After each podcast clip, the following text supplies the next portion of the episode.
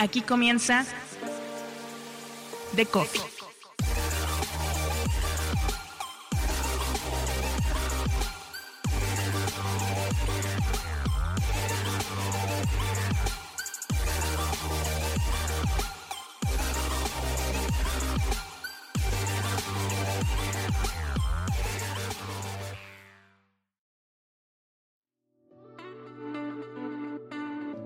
En el Mundial de Qatar los medios jugaron tres partidos, el de TikTok, el de Twitch y el de posicionamiento en buscadores. Para ganar visitas en Google, la batalla fue sangrienta, comenzando porque el propio Google incrementó su oferta para que la gente no tuviera que ir a un medio para informarse. Esperaba Google que la gente se quedara ahí. Después, porque todos los sitios basados en texto y alcance decidieron que atender a Google era su mejor forma de hacerse con visitas. Como resultado, muchos publicaron lo mismo y muy pocos en realidad ganaron. Pero en esta competencia hubo una jugada inesperada, crear coberturas en vivo fundamentadas en keywords no tradicionales. Me lo explica Ignacio Zacagnino, Media Manager de Nomadic, agencia especializada en optimización de buscadores para medios. Yo soy Mauricio Cabrera y este es The Coffee, temporada 4, episodio 35. Comenzamos.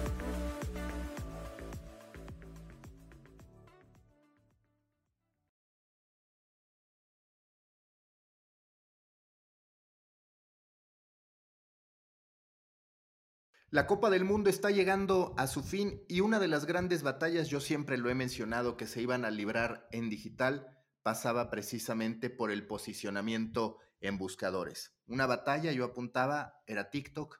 La segunda batalla, apuntaba, sería a través de Twitch y la duda de qué tipo de impacto terminaría teniendo. Y la tercera, precisamente el posicionamiento en buscadores. Y sabiendo de esta temática, se me ocurrió invitar a Ignacio Zacagnino aquí a The Coffee, Media Manager de Nomadic, una agencia especializada que conozco muy bien en la optimización de buscadores, en la construcción de esta estrategia para medios de comunicación. Ignacio, gracias por estar en The Coffee. ¿Qué te ha sorprendido, digamos, de esta batalla, si cabe la expresión algorítmica o de posicionamiento durante el Mundial de Qatar? ¿Qué sí que veías y qué de pronto dices, esto la realidad es que puede que nos haya sorprendido un poco? Eh, bueno, antes que nada, Mauricio, muchísimas gracias por, por, la invitación.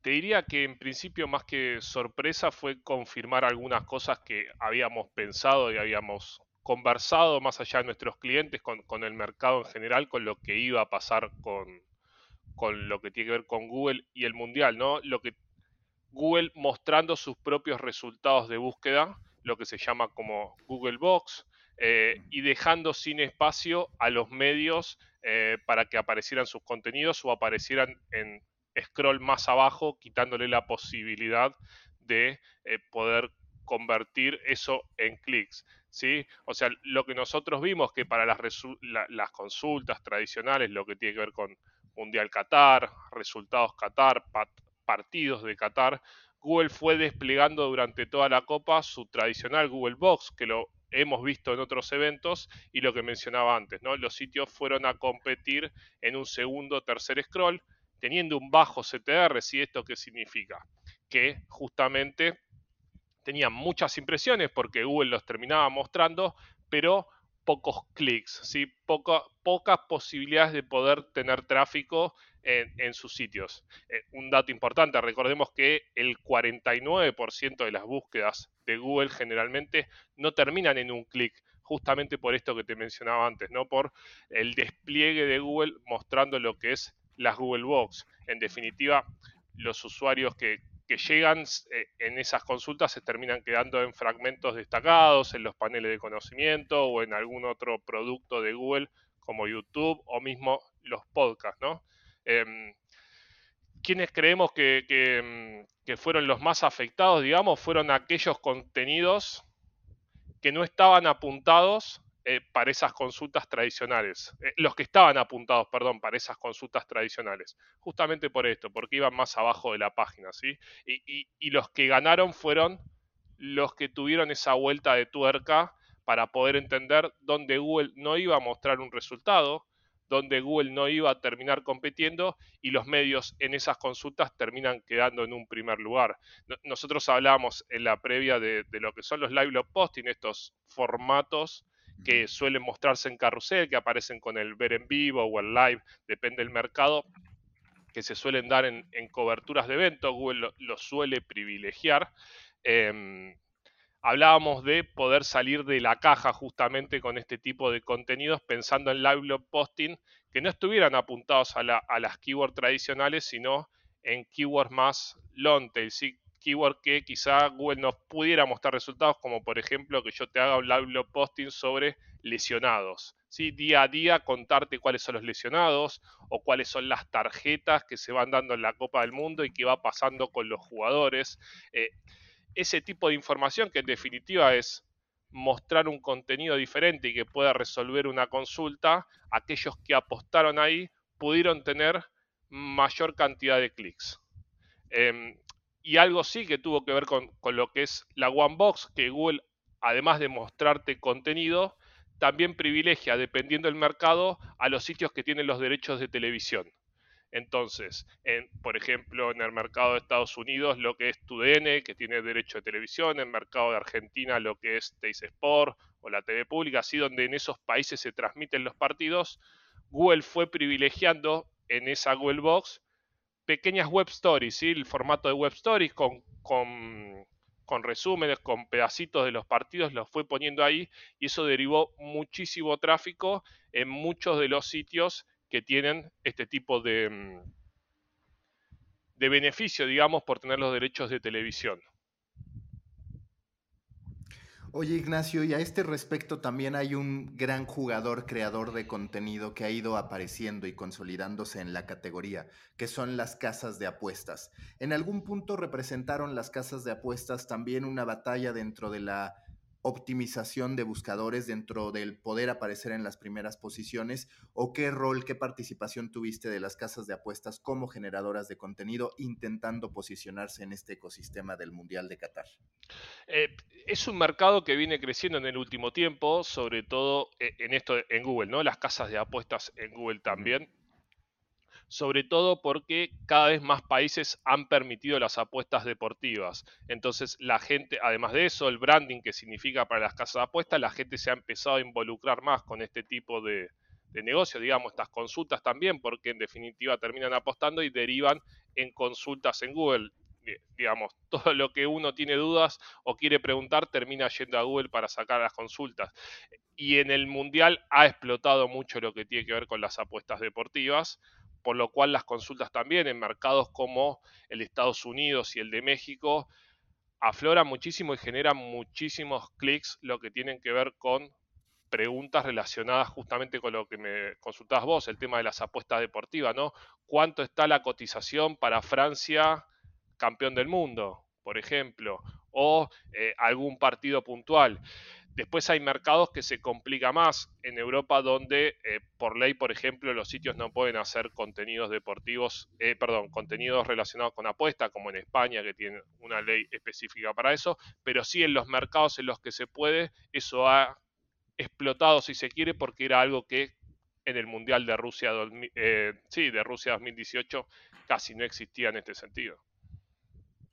Oye, y hablando directamente de los medios, de cómo apostaron la gran mayoría de ellos por el live blogging, como ustedes lo anticipaban, ¿cuál dirías que es la principal innovación a ese respecto? Porque digamos, pues el minuto a minuto, particularmente en el deporte, siempre ha estado. Incluso cuando se decía que ya no tenía sentido, pues resultó que sí seguía teniendo sentido y que los medios lo hacían. Pero lo cierto es que era de manera muy básica, básicamente concentrados en las acciones que pasaban, tarjeta amarilla, tarjeta roja, gol, cambio. Ahora lo que yo he visto es que hay mucho más una búsqueda por hacer opinión, por editorializar mucho más, también obviamente por jugar con una serie de elementos multimedia, pero ¿cuál dirías tú que fue el elemento ganador que pudiera haber o el elemento que haya destacado, pues tanto con tus partners como con otros medios de comunicación que digas, esto fue correcto, además de estos keywords distintos que mencionabas?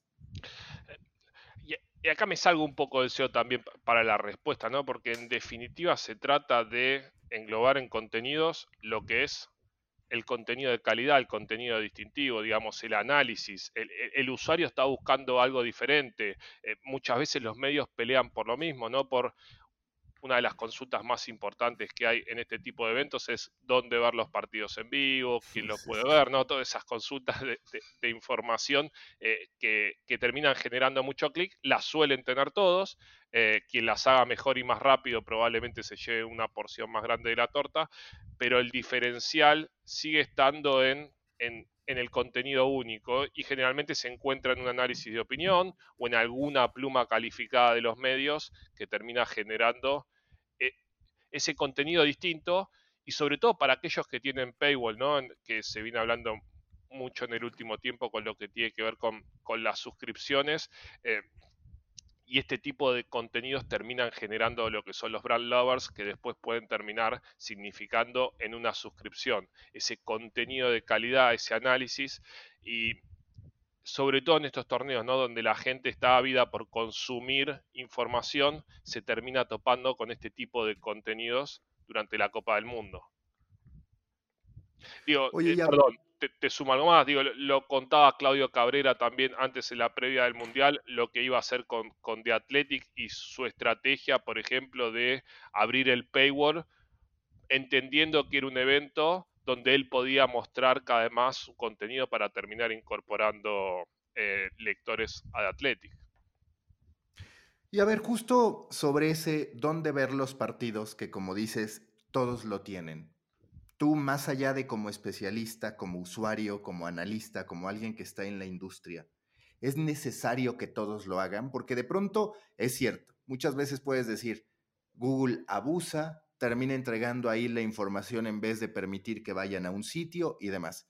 Pero también es cierto que de pronto pues parece una exageración que todos tengan el don de ver el partido y muchas veces es cierto que el don de ver el partido viene sepultado hasta abajo, digamos, para que tú tengas que aventarte toda la nota, todo el previo. Es decir, muchas veces me parece que la batalla de los medios o el deseo de los medios por una visita va contra la experiencia del usuario y contra algo que es natural, que es querer tener la información lo más rápido posible. A ver, por un lado, sí termina siendo, si se quiere, importante para cada medio poder tener esa información, porque la evidencia muestra que hay torta para todos. El problema después es cómo termina generando ese contenido y hoy Google está tratando de limpiar aquellos que buscan esto que mencionabas vos, ¿no? Mandar el contenido al final de la página para que el usuario termine haciendo scroll hasta el final y recién termine consumiendo el contenido que necesita a lo último y está privilegiando a aquellos que quizás entregan la información antes, ¿sí? Que, o sea, que le dan esa respuesta al usuario que está buscando. Si es importante, o sea, hay una torta importante para cada uno de los medios y los clics lo terminan evidenciando, digamos, hay lugar para cada uno de ellos. Hay diferentes tipos de contenidos que tiene que hacer un equipo digital, ¿no? O sea, no, es que todo lo vamos a hacer para una plataforma o para una fuente de tráfico. Digo, hacemos contenido para Facebook, hacemos contenido para SEO, hacemos contenido quizá incluso para Twitter, aunque no sea una fuente de mucho tráfico para los medios, también hay contenido que se distribuye por ahí. Hay que tenerlo, o sea, hay contenido que mientras la redacción lo pueda hacer, debería tenerlo porque es intentar ganar mayor cantidad de audiencias. Sí, totalmente. ¿Para qué renunciar a esos clics, digamos? Sin duda es una tentación el hacer esa información, aunque esté, digamos, comoditizada. Oye, y sobre, digamos, la cobertura en vivo del Mundial, porque, digamos, hay una parte estratégica que tú puedes hacer antes, tienes muy claros cuáles van a ser los keywords, pero durante el Mundial ocurren una serie de cosas que se ponen entonces como tendencia o surgen nuevas preguntas de la audiencia. ¿Ustedes cómo trabajaron y qué descubrieron en este proceso durante el Mundial de la mano de los distintos medios con los que trabajan? ¿Cuál fue, digamos, ese balance entre aquello que se podía prever y el poder de las tendencias que quizás pasajeras pero que generan pues grandes momentos de visita, sobre todo, yo que sé, en un lapso corto de tiempo, pero que te pueden llegar a marcar diferencia. Hay por un lado un evento como la Copa del Mundo es un evento estacional, como lo son las fiestas, si se quiere. Digo, todos los años para Navidad sabemos que existen consultas específicas que se hacen, ya sea para comer o lo que sea. Para el Mundial sucede lo mismo, entonces como mencionabas vos, uno puede prever una parte de la estrategia. Y después con conocimiento de la experiencia, uno puede intuir las cuestiones que pueden llegar a suceder durante el evento y cómo estar preparado. Nosotros lo que generalmente hacemos es trabajar en protocolos para poder prever justamente ese tipo de cosas y poder estar atentos a distintas circunstancias. Entender que si, por ejemplo, un Modric o un Messi salen hablando de un árbitro, a los segundos, a los minutos, hay que tener esa nota hablando de quién es el árbitro, porque una de las primeras consultas que va a hacer la gente es poder justamente quién es y el nombre del árbitro para entender cuál es ese personaje. O si se da una situación, por ejemplo, durante el evento, digo, cuando Cristiano Ronaldo no aparece en el partido frente a Suiza y lo mandan al banco de suplente, una consulta que se disparó mucho es justamente por qué no juega Cristiano Ronaldo. Eso no lo podemos prever, pero sí le podemos explicar a las redacciones, a la redacción de, estas cosas sabemos que suceden y estas cosas sabemos que despiertan la curiosidad de la gente y van a terminar derivando en consultas y una buena cantidad de clics. Es estar preparado a ese tipo de cosas. O el color también del mundial, ¿no? Los hinchas de distintos países que crean canciones, algunas se hacen más conocidas que en otras, pero por ejemplo, ves una que está dando vuelta de lo que es la hinchada argentina, que lo ves en diferentes mercados, lo ves en un mercado de Estados Unidos o en México que dispara consultas de poder saber cómo es la letra de esa canción. Entonces, es estar preparados, no se puede prever, pero sí estar preparados por la experiencia previa. Las tendencias son cada vez más globales, digamos, cada vez más hablamos de lo mismo. ¿Ustedes cómo manejan esa complejidad entendiendo que tienen relación con distintos medios que son sus clientes, que en muchos de los casos tienen una participación activa en la creación de contenido y de pronto podría parecer que sus propios clientes compiten entre sí en torno a algo que todos les importa, que por ejemplo ahorita se da con el Mundial, que quizás es uno de esos grandes momentos en los que todos se reúnen hacia eso, no como unas elecciones en un país, que claro, todos tienen su interés, pero cambia si estás en otro país, así estás ahí. En cambio aquí, digamos, todos están interesados en la Copa del Mundo. Uno, ¿cómo gestionan eso ustedes? Y dos, ¿Cómo ves el balance entre las tendencias, oportunidades de visita locales, algo que solo le importa a los argentinos, por ejemplo, y las globales? Bien, eh, por un lado, digo, más allá del evento del mundial en el que sí, digamos, alrededor del mundo podría haber competencia, es algo que nosotros vivimos y transitamos en el día a día porque trabajamos en diferentes mercados con competidores entre sí, ¿sí? clientes nuestros que son competidores. ¿Cómo los gestionamos? Eh, en principio con equipos separados que incluso a veces llegan a competir entre sí eh, nuestros equipos internos para ver cómo performan sus respectivas cuentas, pero después el trabajo que se hace es mancomunado con esas redacciones. No es que nosotros venimos y apretamos un botón y el SEO empieza a funcionar. ¿sí? Hay por un lado aspectos, aspectos técnicos y por el otro lado aspectos de audiencias, más de trabajo con la redacción. En definitiva, lo que nosotros buscamos es poder entrenar a esos equipos para, primero, trabajar en cuanto a los contenidos para ver cómo salen optimizados y después cuál es el raciocinio detrás de eso en el trabajo en la diaria, cómo mirar tendencias, cómo analizar datos, cómo estar atentos a diferentes circunstancias, cómo poder trabajarlo. Entonces también en la ejecución, que casi nosotros no participamos, está mucho del diferencial entre esos clientes que pueden llegar a, competir, digamos, si uno lo hace mejor que el otro, ahí va a estar el gran diferencial, por más que yo le pude haber eh, explicado, hablado o, mm, o, armado una estrategia similar porque a esos dos equipos internos míos se le pudieron haber ocurrido cuestiones parecidas como un evento para este. ¿Sí? Y sobre este balance entre las tendencias globales y locales, ¿qué es lo que has ido viendo? Porque me queda la sensación de que la tendencia global va creciendo, que no fue lo mismo quizás incluso en Rusia 2018 y, ni qué decir mundiales más hacia atrás. Ahora que cada vez más compartimos temáticas, que de pronto pues no ves a los mexicanos solo interesados por México, sino por algo que está ocurriendo y esto viaja de manera global. Sí, la expansión que vienen teniendo los sitios en diferentes mercados es abismal. Hoy los sitios empiezan a darse cuenta que desde, no sé, desde un país de LATAM puede generar tráfico y generar, em, sí, justamente tráfico, audiencia en otro continente, en, en, Europa o mismo en el mercado de Estados Unidos y han empezado a competir entendiendo cómo se trabaja en esos sitios, eh, cómo se trabaja en esos mercados también, ¿no? Entendiendo cuál es la idiosincrasia y cuáles son las consultas que se dan por ese lado. En algunos casos arman redacciones, en otros casos lo hacen directamente desde la forma local, digamos, de donde está la base, empiezan a generar contenido para esos mercados. Oye, y en, en, tu caso, ¿cuál es el análisis que haces sobre esto? Porque así como muchas veces a mí me queda la sensación de que estoy buscando algo de información general y aparecen as o marca como la primera opción, como el primer resultado de búsqueda, y pues uno que conoce de medios no necesariamente confía o percibe as y marca como algo a ese respecto.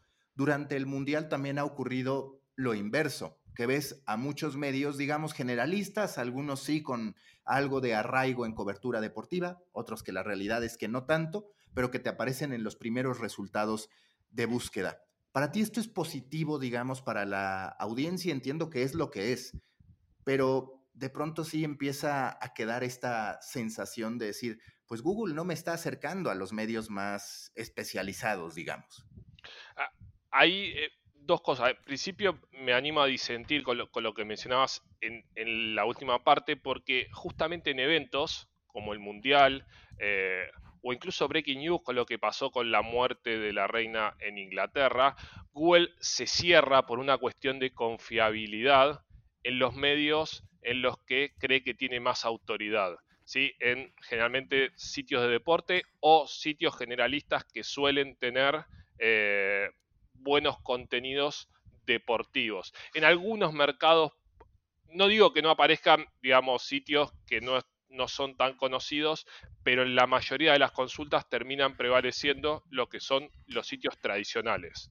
En definitiva, se trata de ampliar audiencias. Los sitios deportivos, pusiste el caso de Marca y de As, que lo vimos mucho, en el 2020 que empezaron a expandirse en ese sentido durante la pandemia con contenidos relacionados con coronavirus o contenidos relacionados más con servicios en los diferentes mercados donde, donde están.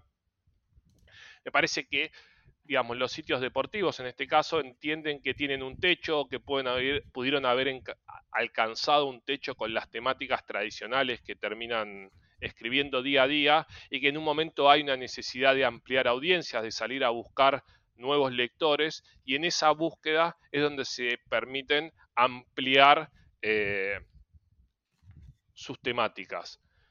Pero no es que en definitiva, digo, no vamos a encontrar en marca, en AS, eh, contenido de opinión relacionado con política. En definitiva, son contenidos de información de tratar de conseguir responder consultas de los usuarios con cuestiones de servicio. Generalmente está apuntado a eso y es en esos lugares donde se busca ampliar la audiencia. Sí, creo que es debatible si, ah, si crece la marca o no, pero bueno, se entiende que por un tema de ampliación de audiencia lo hagan.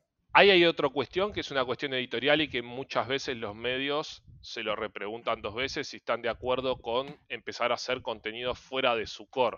Y, es más para otro debate y uno podría decir, bueno, si el medio fuera mío, ¿qué haría yo? Porque en definitiva, si eh, preguntan una cuestión relacionada con el COVID y me sale un contenido relacionado con marca, yo marca si quiero estar asociado con ese tipo de contenido, no es una cuestión más editorial pero a la hora de buscar audiencias, de poder ampliar nuestros lectores, no hay duda que es una estrategia perfecta.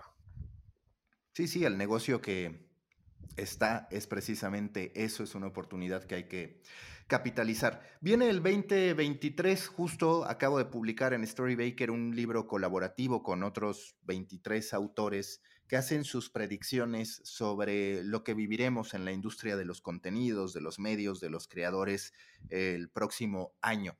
Desde tu punto de vista, ¿qué va a ser lo más relevante en torno a SEO, en torno a la relación de los medios con Google, en torno a la lucha por estar bien posicionados y poder seguir teniendo, digamos, esta fuente de audiencia hacia los medios de comunicación? A priori, digo, estamos viviendo lo que es el último core update, hablando del helpful content, el lanzamiento que acaba de hacer Google, que estamos visibilizando, a ver qué está sucediendo con eso, a ver si, sobre todo que está apuntado a sitios de, de contenidos, ¿sí? de medios de noticias o blogs que hacen contenidos, porque Google busca, y eso imagino para el 2023, seguir profundizando esa búsqueda de refinar qué contenidos muestra. Eh, hoy acaba de anunciar que a lo que ellos tienen como EAT suman una E nueva que se trata de experiencia, ¿sí? O sea, Google también va a medir ahora la experiencia de de los sitios. No digo que no lo estuviera haciendo, pero ahora lo visibiliza, así cuenta que ahora se suma eh, una letra más a ese análisis que, está marcando y todo en la misma línea, ¿no? Poder tratar de refinar los contenidos que se terminan publicando y que terminan siendo de valor, terminen siendo de valor para el usuario y escrito por medios o personalidades, periodistas que tengan una relevancia, que sean reconocidos y que tengan una autoridad. Eso por un lado, ¿no? Google tratando de cuidar cada vez mayor los contenidos. Y por el otro lado, lo que tiene que ver con la inteligencia artificial, ¿no? Venimos hablando, venimos viendo lo que se está generando con lo de chat eh, GPT-3, eh, a ver qué pasa con eso, ¿no? ¿Qué se va a poder hacer con eso? Si sirve para generar contenidos cuando sabemos que Google penaliza los contenidos automáticos, todo lo que tiene que ver, o si en definitiva van a ser herramientas la inteligencia artificial para dentro de las redacciones, para dentro de las agencias, en ese caso nosotros ya venimos experimentando con ese tipo de situaciones, pero me parece que todo lo que está relacionado con la inteligencia artificial va a seguir explotando en el 2023. Justo mencionas dos elementos que a mí me generan mucho pensamiento. El primero, el de la inteligencia artificial. ¿Qué tipo de ejercicios han hecho ustedes? Y aquí sí, directamente en tu perspectiva, ¿deben o no rankear, estar bien ponderados los contenidos automatizados? Porque, a ver, es cierto que muchas de las preguntas que se hace la gente, pues quizás se podrán hacer a través de la inteligencia artificial, estas respuestas que la gente necesita. A ver, yo te mencionaba antes, es contenido que una redacción tiene que tener. Y muchas veces es, te diría que contenido estándar, ¿sí? la cotización de una moneda o el clima en alguna determinada ciudad.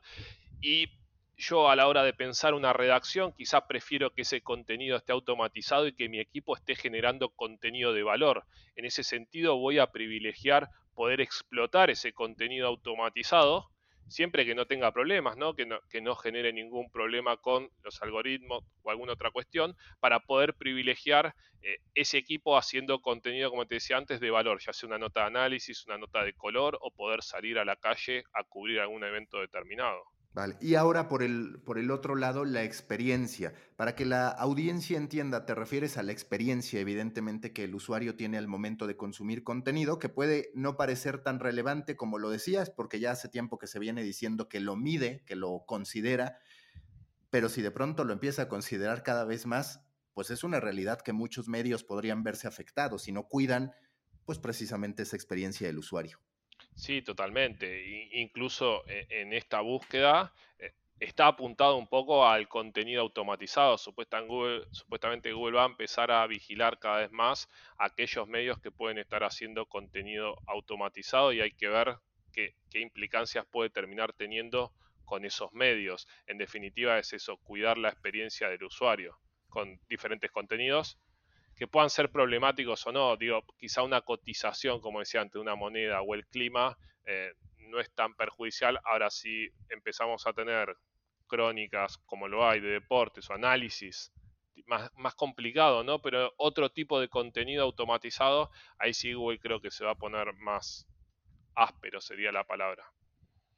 Hoy quizás forma parte de las batallas a librar por los próximos años, no solo para Google. En su momento David Llorente, quien ha estado haciendo trabajos de inteligencia artificial, de contenidos automatizados para el Wall Street Journal, decía, el gran punto pues será cuando ya empecemos a ver contenidos automatizados de opinión, que se pueden meter mucho en la desinformación o que pueden estar sesgando por completo. Eso es algo que veremos, digo, ChatGPT ya te permite eso, digamos.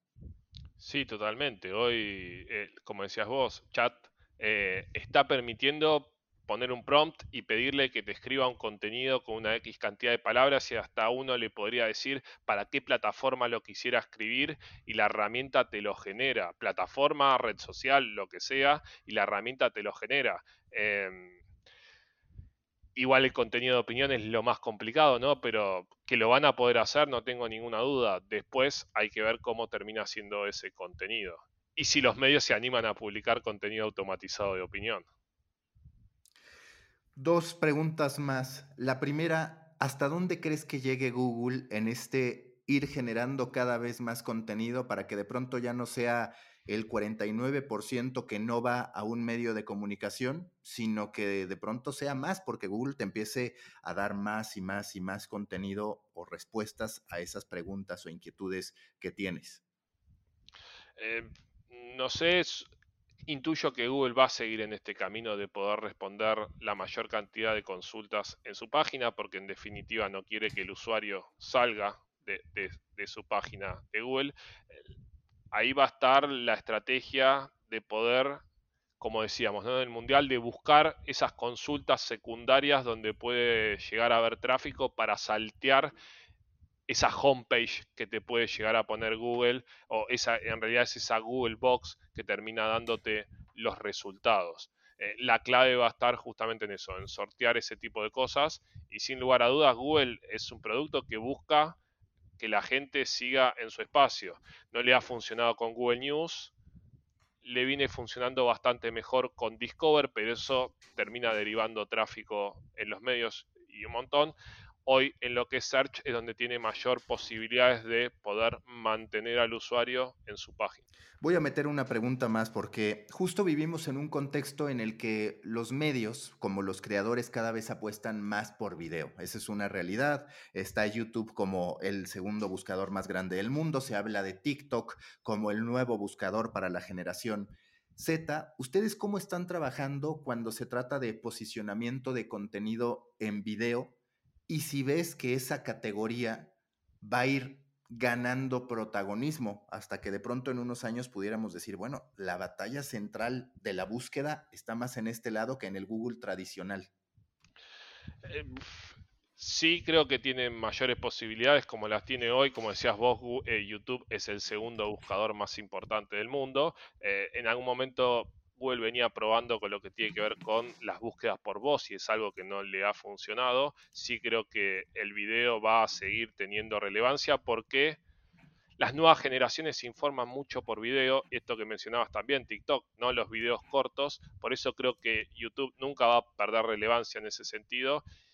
No sé si va a llegar a poder sobrepasar lo que son las búsquedas en search, porque los números son abismales. Sí creo que em, justamente eso, ¿no? Que no va a ser lo mismo que pasó con las búsquedas de voz, sino que lo que tiene que ver con el universo y las posibilidades de crecimiento que puede tener YouTube eh, son importantes y en el caso de los medios es importante que también empiecen a trabajar una estrategia para sus canales de YouTube para poder empezar a compartir contenido porque también ahí hay una monetización sumamente importante que si bien en YouTube es compartida con los medios, también puede terminar derivando en monetización exclusiva en sus sitios. La última pregunta, ya estamos a unos días de que termine la Copa del Mundo, ha ido mucho mejor para los argentinos que para los mexicanos, pero a nivel profesional, a nivel experto en posicionamiento en buscadores, ¿cuál sería una anécdota de lo que has vivido del Mundial con lo que te quedarías hablando de, vimos esta oportunidad y creo que la capitalizamos bien? Nos llamó la atención este resultado. ¿Cuál sería? ¿Cuál ves que en una conferencia que des más adelante tomarías como ejemplo de lo que pasó durante el Mundial? Y algo de lo que te mencionaba antes, ¿no? De poder generar esta herramienta que utilizaron todos, como los live blog posting, saliendo de la caja, ¿no? Poder haber creado contenidos fuera de lo que podríamos haber salido a competir con Google un live blog posting de lesionados, el de las tarjetas, lo que te mencionaba al principio. Me parece que haber podido detectar ese tipo de cosas que la encontró el equipo, ¿no? El análisis que se hizo dentro del equipo de medios de Nomadic permitió poder entender este tipo de situaciones que se iban a dar. Eh, fue haberse anticipado a lo que iba a suceder eh, durante el evento. Y que es básicamente olvidarte, vaya, no olvidarte, pero dejar a un lado la categoría principal, que obviamente es Qatar 2022 o los partidos y demás. Por la que pelean todos. Digamos, Exacto, y concentrarte en otros pequeños nichos de lo que se puede haber dado o de lo que se fue dando, digamos, porque pues aunque son nichos o pequeños eventos, se deben de ir dando con el tiempo, deben ser, digamos, eh, duraderos. Sí, totalmente, es, es algo que termina transcurriendo durante toda la copa. Lo que te pasa es que en esas keywords tradicionales, si bien la torta es grande, los medios terminan quedándose con una pequeña porción. Y en las otras, las keywords más largas, si bien la torta es más pequeña, los medios terminan teniendo mayores posibilidades de conseguir tráfico en ese sentido. Por eso es importante poder mirar esa segunda lectura. Obviamente todos los medios fueron a buscar y, nosotros también trabajamos en buscar posicionar a los medios en las keywords tradicionales. Pero, digamos, lo preveía, lo, intuíamos en la previa que esto iba a suceder y hoy lo empírico nos muestra la información que justamente eso, las keywords tradicionales terminaron dando un CTR bastante bajo eh, a los medios y sí lo que fueron las consultas long tail terminaron significando un CTR más alto y hasta mayores clics de los que se habían conseguido en las keywords tradicionales. Ignacio, muchísimas gracias. Seguro que durante el 2023 estaremos haciendo distintos proyectos y contenidos juntos, así que mil gracias y una buena visión de lo que pasó con la lucha por posicionarse en Google por parte de los medios durante Qatar 2022. Muchísimas gracias a vos, Mauricio, por la invitación.